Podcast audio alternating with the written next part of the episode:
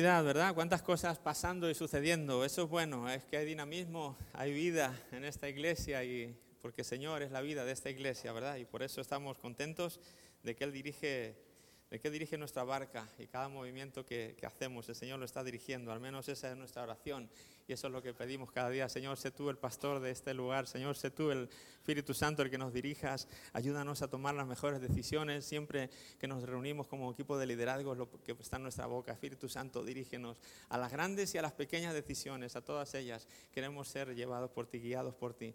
Así que esa es nuestra oración en esta mañana, que todo lo que suceda en esta iglesia sea dirigido por, sea dirigido por Él, por el Espíritu Santo.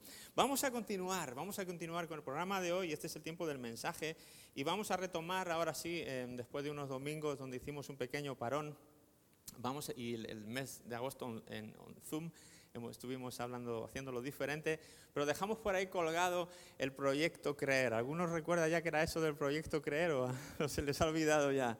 Bueno, el proyecto Creer fue un, eh, es un proyecto que comenzamos hace varios meses, allá en la, no me acuerdo si fue abril o por ahí, no lo sé, pero que está basado en, en esto, en, tres bloques diferentes que nos enseñan a pensar como Jesús, a actuar como Jesús y a ser como Jesús. Ese será nuestro objetivo, nuestro proyecto para, este año. Y ya hemos visto, son tres bloques con diez lecciones cada bloque, y hemos visto ya los dos primeros bloques. Vimos el de pensar, eh, ¿verdad? tener las, ideas, las nociones correctas sobre el cristianismo, sobre lo que Jesús, lo básico, ¿verdad? sobre lo que, en lo que podemos estar de acuerdo. Luego ya empiezan las diferencias y las... Eh, los detalles de aquí y de allá y por los que nos separamos de un sitio y de otro y bueno, esos, rollos. No entramos ahí, entramos en todo aquello que ha unido al cristianismo durante los años, las diez creencias básicas del cristianismo, las estuvimos viendo en su momento. Decíamos que eso, esas creencias no son solo para llenarnos la cabeza de teoría, sino que el cristianismo es algo para ser creído y después vivido, no solamente creído. ¿verdad? Entonces eh, pasábamos a ese segundo bloque de actuar. Una vez que tenemos las creencias, nos toca también poner en práctica esas creencias y vimos 10 acciones eh, que como cristianos queríamos poner para actuar eh, como Jesús y ahí lo, ahí lo dejamos, ¿verdad? Terminamos el segundo bloque y ahí se quedó. Así que nos, nos toca comenzar el último bloque, el del ser como Jesús, ¿verdad? Y ahí es como yo decía, como que este programa, el, listón iba subiendo. ¿Han visto las competiciones de salto de altura? en la televisión alguna vez, a los que les gusta el atletismo y todo eso, el salto de altura le ponen el listón en un mínimo, imagínate, 1,50, ¿no? Y ahí va el corredor y va corriendo y ¡bum! y salta para atrás, ¿no? Y hacen el salto este de, de la barra y si supera el salto, si es un salto válido, ¿qué hacen en el siguiente salto? Le suben un poquito más el listón y si lo supera lo vuelven a subir hasta que la cosa se pone difícil. Y yo creo que este programa ha sido un poco lo mismo, ¿verdad? Nos pusieron el listón ahí en el pensar eso bueno, más o menos lo llevamos, pero después subimos al actuar y ahora lo estamos subiendo un poquito más porque hemos aprobado, hemos saltado bien en el actuar, ¿no? ¿Lo hemos saltado bien o no? Sí, hemos saltado bien. Así que nos toca subir un poquito más e intentar, intentar ser como Jesús. ¿A, cuántos les anima el, querer ser como Jesús? ¿O a cuántos les desanima el querer ser como Jesús? ¿Qué me estás contando? ¿Verdad? ¿Qué me estás contando? ¿Cómo podremos llegar a ser como Jesús alguna vez en esta tierra? Bueno, no, probablemente no lo consigamos en la medida que lo, lo, este, lo consiguió, pero es una buena meta que nos pongamos, ¿verdad? El intentar, el por lo menos, el dejar, el que sea un anhelo de nuestro corazón. El problema es cuando eso deja de ser un anhelo en nuestro corazón y ya no nos importa si llegamos a ser como Él o no. Pero mientras sea el anhelo de nuestro corazón, no importa si fallamos, no importa si no logramos, porque lo seguiremos intentando, seguiremos pidiéndole de su gracia y de su compasión para que podamos hacerlo. Así que hoy estrenamos este bloque de creer em, ser como Jesús. Y esto, como digo, entonces ya no son, ya no son ideas ya no son o creencias, ya no son acciones. Esto tiene que ver con las evidencias en tu vida y en mi vida. Evidencias en tu vida y en mi vida. ¿Evidencias de qué? Pues de que Jesús vive en ti y de que Jesús vive en mí. No se te olvide nunca, no se me olvide nunca que Jesús vive en nuestro corazón. Gálatas 2.20, en el apóstol Pablo lo dijo así. Mi antiguo yo ha sido crucificado con Cristo ya no vivo yo, sino que Cristo vive en mí. ¿Lo puedes decir eso? Cristo vive en mí. Es una realidad. Quizá te suene como, ¿cómo va a ser que Cristo es? Bueno, pues así es. Hay muchos cómo va a ser en la Biblia, pero fueron. ¿Cómo va a ser que Dios se encarne en un hombre y venga? ¿Cómo va a ser que fue? Fue así. Y Pablo dice esto, la Biblia dice esto, Cristo vive en mí, ya no vivo yo, Cristo vive en mí, vive en mí, así que vivo en este cuerpo terrenal confiando en el Hijo de Dios, quien me amó. Y quiero que te hagas énfasis, te quedes con esta palabra, quien me amó y se entregó a sí mismo por mí. Si Cristo vive en mí, debe haber una evidencia en mi vida. Si Cristo vive en mí, debe haber no una, sino evidencias en mi vida que demuestren que eso es una realidad y no solamente una teoría. ¿Sí? Y ahí es donde realmente tenemos que, uh, ahí es donde se pone la cosa en seria, ¿no? Porque uno puede decir lo que cree y cómo sabes si realmente lo crees o no lo crees, pero, pero por sus frutos lo conocerán, por sus acciones, ¿verdad? Y por el, intentar ser como Jesús. Pero, yo quiero animarte porque no es algo que tengamos que conseguir en nuestras fuerzas. Estas evidencias vendrán de una manera natural a mi vida y a mi vida como el fruto viene de una manera natural, al árbol frutal. Como lo, he dicho muchas veces, yo nunca he visto a ningún árbol sudando por ahí para dar peras. ¿Tú has visto alguna vez a un manzano sudar? Porque, eh, vamos, peritas, o manzanas, perdón, el manzano da manzanas. Vamos, manzanitas, ay, a ver, uf, todavía no salen. Venga, vamos, vamos, voy a forzar un poquito más, a ver si ahora salen las manzanas. Uy, las gotas de sudor así del árbol, no, no, todavía no hay, jolín, yo no seré un manzano, ¿será que...? Yo nunca he visto, no he visto la vida mental de un árbol, pero el árbol solamente está ahí tranquilo, ¿verdad? el árbol no se esfuerza, está relajadito. Solamente necesita el sol, solamente necesita que las raíces estén bien arraigadas y que le venga la agüita, donde pueda beber, donde pueda tomar los nutrientes. Y si el árbol está ahí tranquilito y tiene esas condiciones, a su tiempo los frutitos vienen, sea la manzana, sea la perita, sea el fruto que tú te quieras imaginar. Y la vida cristiana es algo parecido.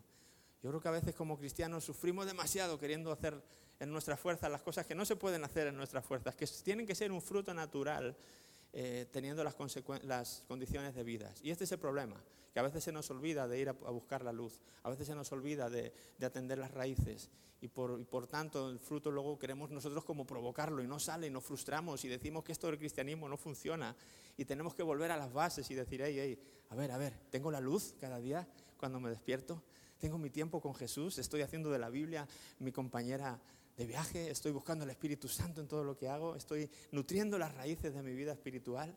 Porque si hago eso, el fruto va a ser una cosa natural, no nos vamos a tener que esforzar tanto porque salga. Sí hay que colaborar, claro que sí, pero, pero es algo mucho más relajado, es algo mucho más eh, natural. ¿Y de qué fruto estamos hablando? Estamos hablando de evidencias, estamos hablando de, de, evidencia de que Jesús vive en mí y de este fruto, pero ¿cuál es ese fruto?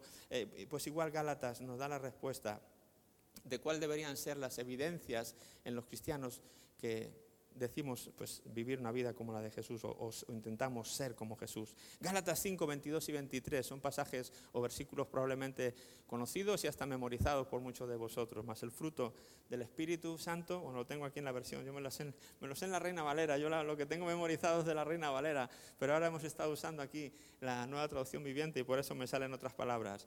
Pero bueno, en la nueva traducción viviente dice así, en cambio, la clase de fruto que el Espíritu Santo produce en nuestras vidas es amor, alegría, paz, paciencia, gentileza, bondad, fidelidad, humildad y control propio. Dice que no existen leyes contra esas cosas. Pero todo ese fruto de aquí, eso es lo que vamos a estar hablando en estas diez semanas seguidas. Estas van a ser las evidencias que vamos a estar eh, viendo o hablando sobre ellas y pues empezando por la primera de hoy sería la del amor y de eso voy a hablar en esta mañana, pero recalcar, como he venido diciendo hasta ahora, en cambio dice la clase de fruto que el cristiano produce, ¿dice eso este versículo? No dice eso, ¿verdad? ¿Qué dice ahí? En cambio la clase de fruto que el Espíritu Santo produce en nosotros. ¿Te das cuenta? No es una obra tuya y mía, no es un esfuerzo del cristiano, no es sacrificios, no es entrenamiento duro, no es...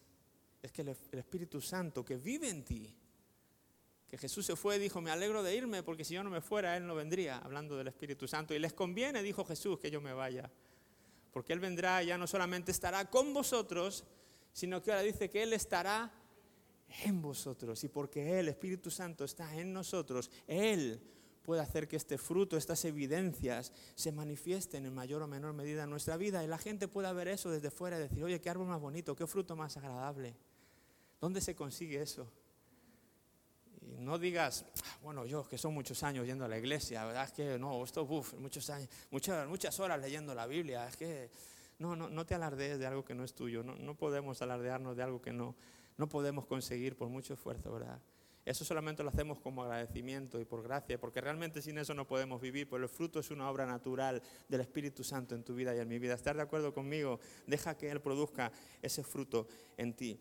Amor es una palabra muy usada en, nuestro en nuestra vida hoy y tiene muchas connotaciones y quizá por eso a veces pues, pierde un poco también el, el sentido, la palabra en sí. Es tan fácil hablar de amor y usar eh, la misma palabra para referirse a tantas cosas. Decimos que amamos el chocolate, por ejemplo, que amamos las series de Netflix, que amamos a, las mascotas, que amamos a nuestra esposa, que amamos a Dios. Y para todo usamos la misma palabra, amamos, amo, amor. No tenemos distinción, ¿verdad? Usamos la misma palabra.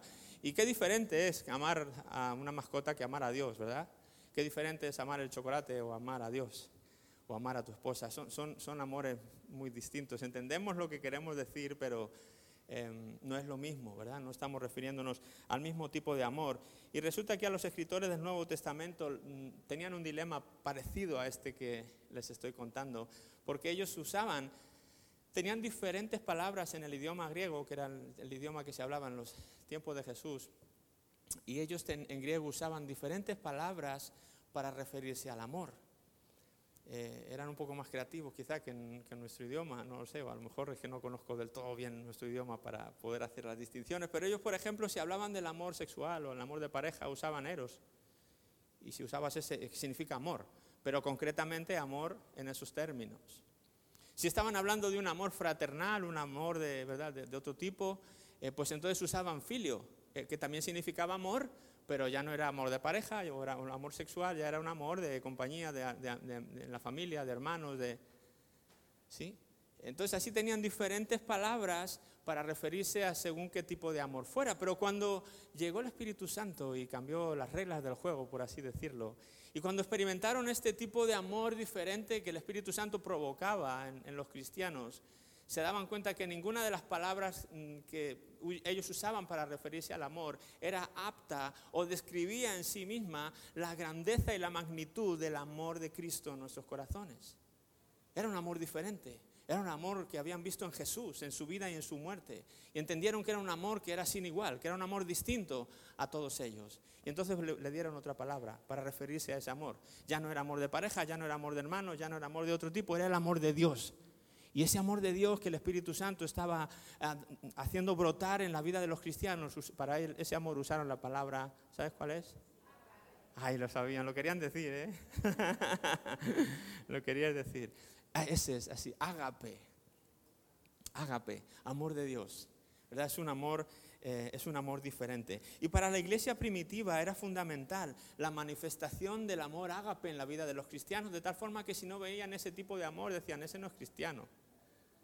E, era algo como que para ellos distintivo. Si, decían, si uno decía, yo soy cristiano, yo creo en Dios, ok, decían, bueno, a ver, vamos a ver el, el, ágape. Si vemos el ágape, ya no nos sigas diciendo lo que crees o lo que no crees, lo que haces o lo que no haces, las veces que lees la Torah o la dejas de leer. Nosotros vamos a saber si tú eres cristiano o no por tu ágape, por ese tipo de amor diferente, por ese tipo de amor hacia Dios y amor hacia el prójimo eh, que no es igual a ningún otro tipo de amor de los que tenemos aquí. Y el, amor ágape, eh, aunque era muy grande, lo, resumo aquí en, tres palabras. Eh, ¿Cómo es ese amor ágape, el amor de Dios? ¿En qué se diferencia de los demás amores? ¿Cómo, podríamos describir ese tipo de amor, si es que se puede? Bueno, como digo, en tres palabras distintivas. Sería un amor incondicional, un amor incondicional, un amor sacrificial y un amor perdonador. Estas eran tres características claves o básicas o fundamentales de este amor ágape. El amor incondicional, el amor sacrificial y el amor perdonador. Cuando veían a alguien en, alguien veían estas características decían ese es cristiano. Porque tiene ágape, tiene amor sacrificial, tiene amor incondicional, tiene amor perdonador. el amor incondicional, este amor ágape, no depende de que el amor sea o no correspondido. Por eso a veces el amor que usamos entre nosotros, aunque nos amamos como hermanos y amamos a las personas, pero si resulta que yo dejo de amar a una persona porque la otra ya no me devuelve el amor, pues no le estoy amando con un amor agape, le estoy amando con un amor filio. Es un amor diferente. Es un amor que yo valoro, que yo sopeso, que yo le doy en la medida que lo recibo, etcétera, etcétera. Pero no es el amor agape entonces, no estamos amando con el amor de Dios. El amor de Dios es un amor incondicional. Significa que no importa lo que tú me hagas a mí, yo he decidido amarte por encima de todo. Así me, así me pegues contra la pared, me claves a la pared, me, me hagas lo que sea. Yo he decidido amarte y eso no lo va a cambiar nada, ni siquiera lo que tú hagas contra mí. Ese es el amor de Dios, ese es el amor de Jesús diciendo, padres, perdónalos porque no saben lo que hacen en la cruz. Es un amor distinto, es un amor incondicional, es un amor que no espera que el otro cambie para entonces yo derramar más o menos amor, es un amor distinto, un amor que no se había visto en la humanidad hasta que Cristo vino a esta tierra y después envió al Espíritu Santo.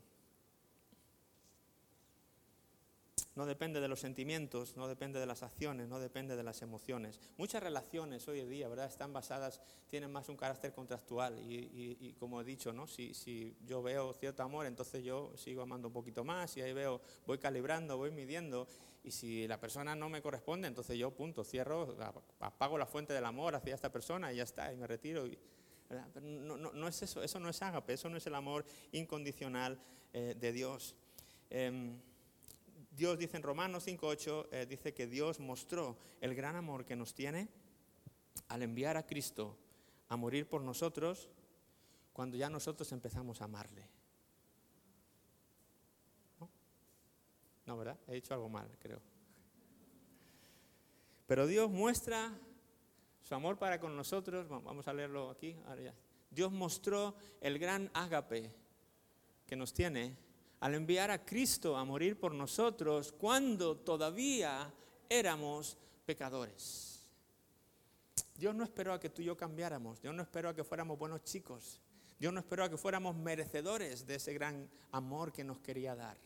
Aun cuando éramos pecadores, aun cuando no, sabíamos, no teníamos ni idea, vivíamos de espalda de Él, ni nos importaba lo que había hecho Dios por nosotros o, o dejado de hacer cuando estábamos metidos en nuestra vida en la que nosotros queríamos vivir, haciendo lo que nosotros queríamos hacer, y nos importaban nada los demás, ni el mundo, ni mucho menos Dios. En ese momento Dios dijo, pero yo ya te estoy amando con amor, agape. Yo ya te estoy amando incondicionalmente. Y ese es el amor que Dios ha mostrado al mundo. Es un amor incondicional. No importa lo que tú y yo hagamos, Dios no nos puede amar más de lo que nos ama. No importa lo que tú y yo hagamos, Él no nos puede amar menos de lo que nos ama. Es un amor incondicional. Él ha decidido darlo. Se ha propuesto terca y cabezonamente amarte y amarme. No puedes hacer nada para que deje de amarte. Nada.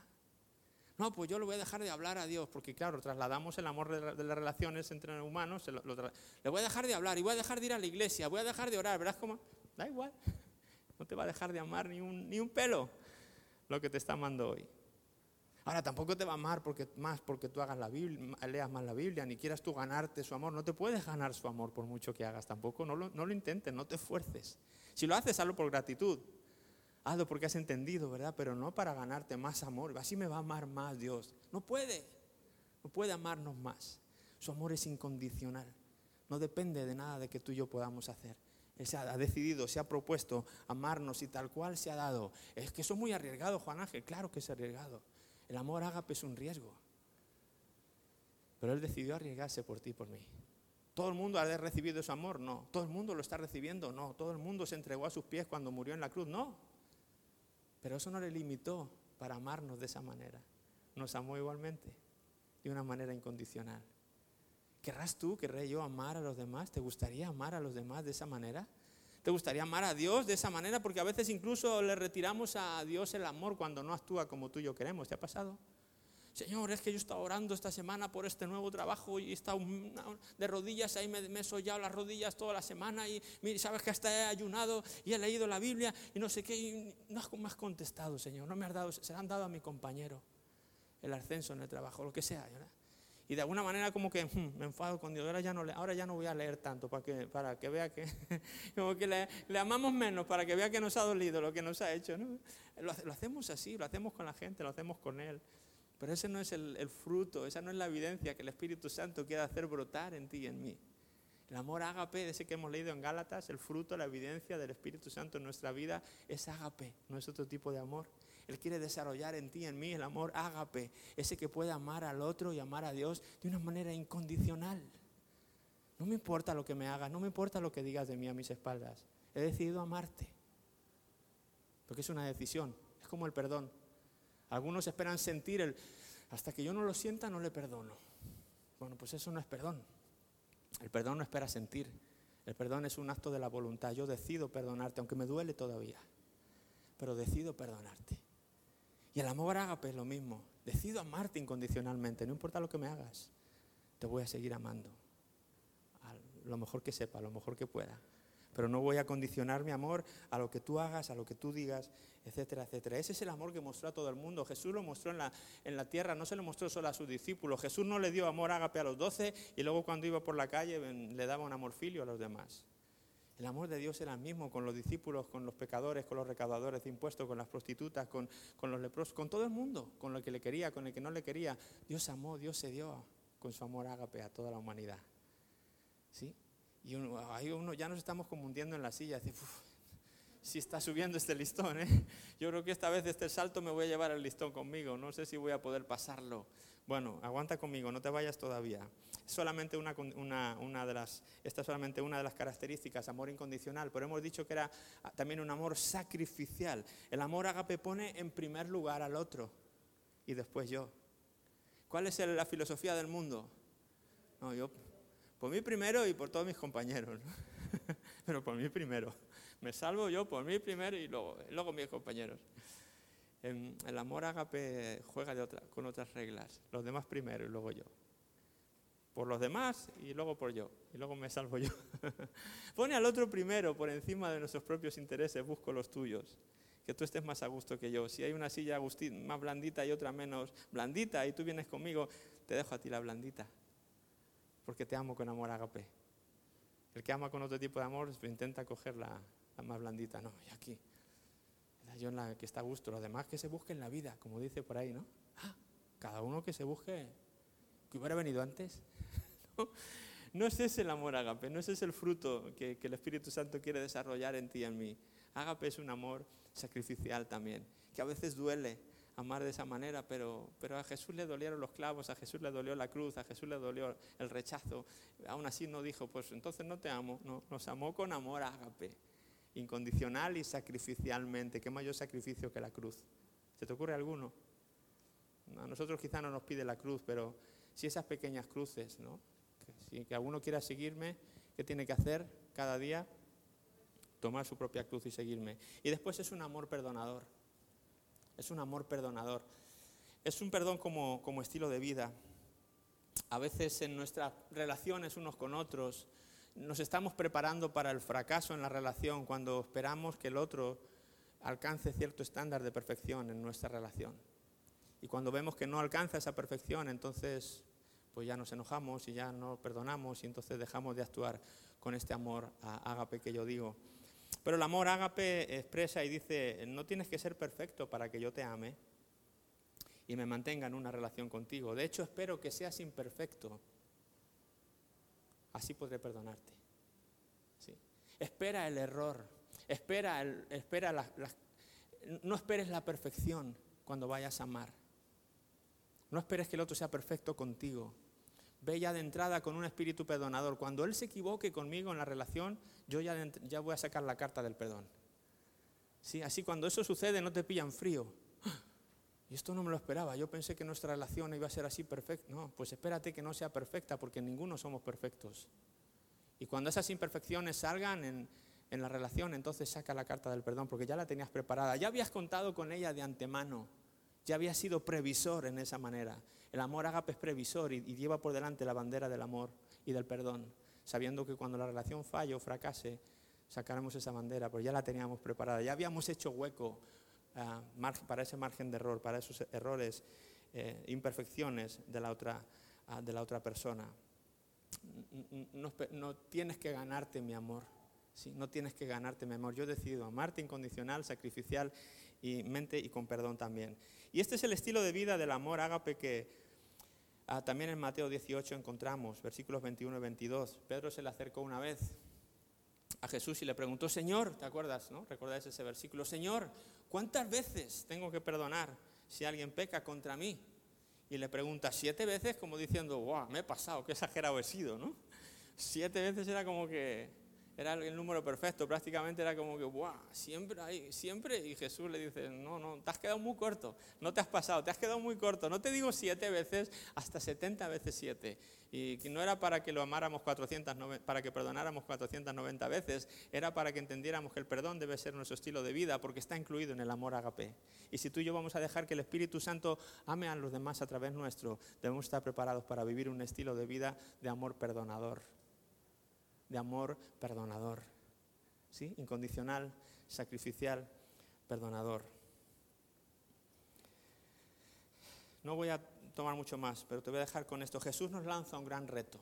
Jesús nos lanza un gran reto y es ahí donde lo digo del listón. Jesús nos sube el listón. Cuando nos dice esto en el Evangelio de Juan, capítulo 13, versículo 34. Así que ahora les doy un nuevo mandamiento. ¿Qué dice ahí? Ámense unos a otros. ¿Seguimos leyendo? ¿O nos quedamos ahí? Tal como yo los he amado, ustedes deben amarse unos a otros. Realmente hubiera sido, hubiéramos podido quitar esas dos últimas frases si nosotros conociéramos el idioma original y viéramos que ahí dice, así que ahora les he dado un nuevo mandamiento, agapéense unos a otros. Ya estaba, no hacía falta decir el resto. Agapéense unos a otros. O sea, ámense unos a otros de una manera incondicional, sacrificial y perdonadora. Porque así es como Él nos amó. Pero Jesús lo deja claro, pues como él sabía que no sabíamos griego, dijo, ves que en Wima no van a saber griego, entonces lo, voy a explicar aquí. Tal como yo les he amado, tal como yo les he agapeado, con ese tipo de amor eh, especial, el amor de Dios, ustedes deben amarse, agapearse unos a otros. ¿Sí? Usted ¿Y es un reto o no es un reto? ¿Es subir el listón o no es subir el listón? Sí, Señor, lo has subido demasiado. Lo has puesto ahí arriba.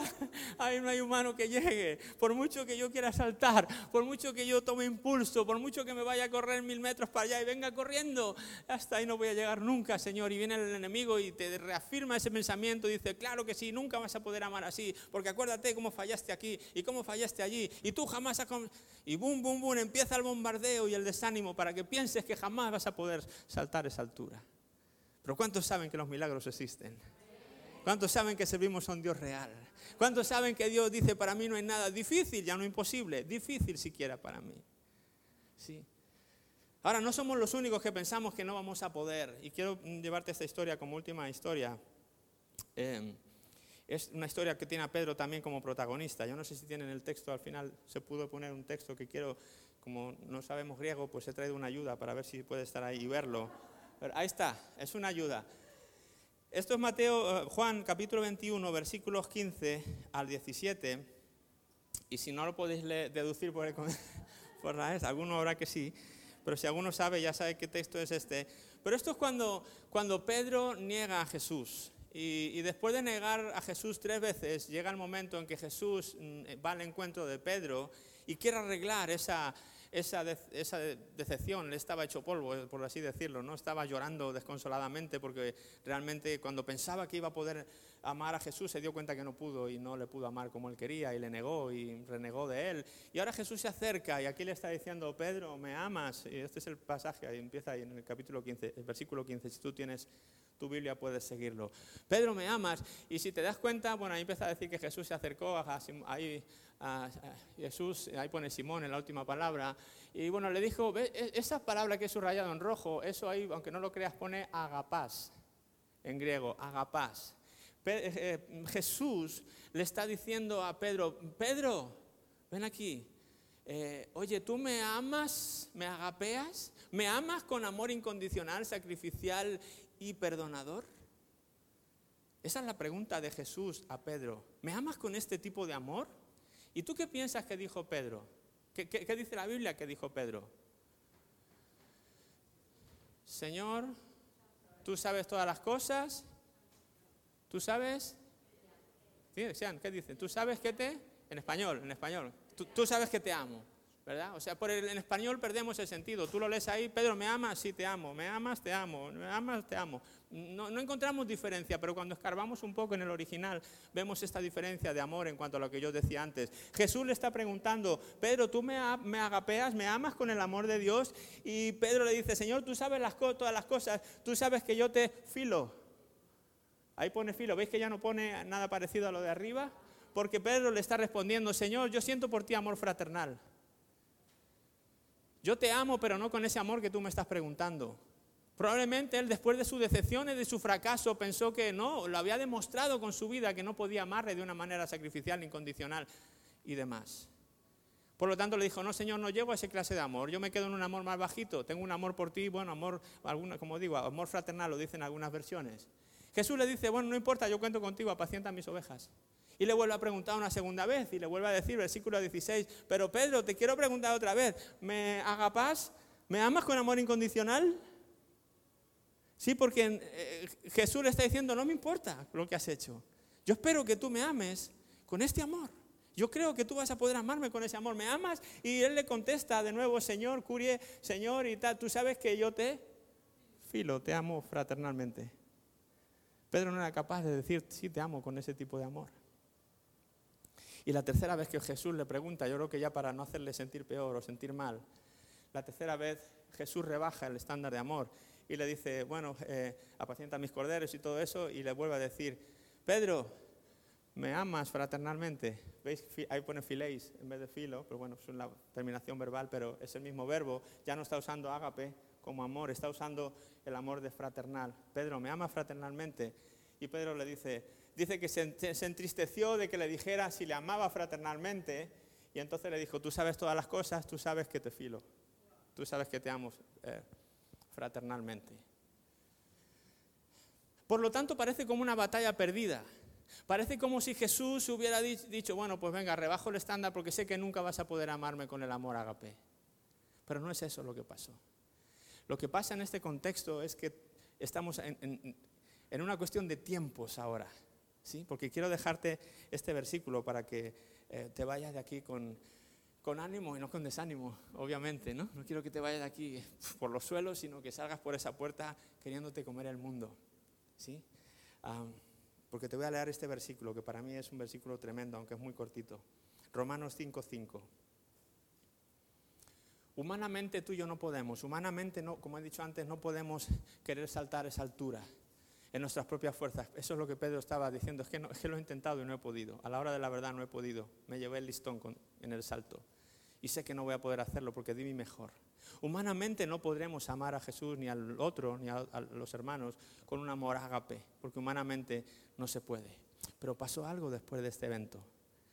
¿Sí? Entre este evento, de este encuentro de Jesús y Pedro y tú y yo, hoy aquí, ¿qué ha pasado? Algo distintivo. ¿Qué ha pasado?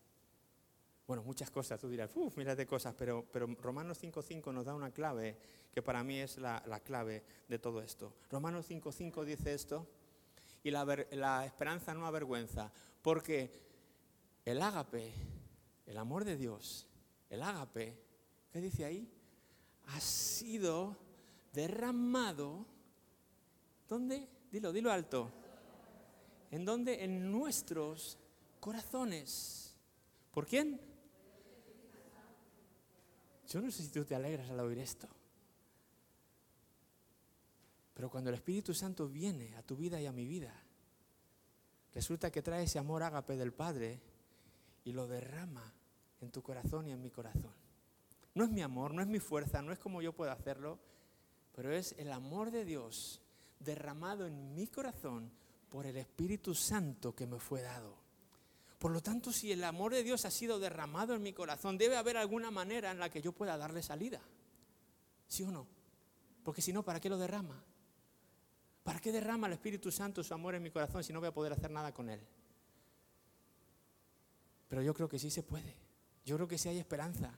Yo creo que si Pedro eh, de hecho, después vemos a un Pedro muy diferente, del Pedro todavía desconsolado, diciendo, Señor, no te puedo amar con ese amor, al Pedro que cuando está en Pentecostés y viene el Espíritu Santo sobre ellos, como un viento recio que soplaba y son llenos del Espíritu Santo, y vemos a un Pedro que, ¡guau! Este es otro Pedro.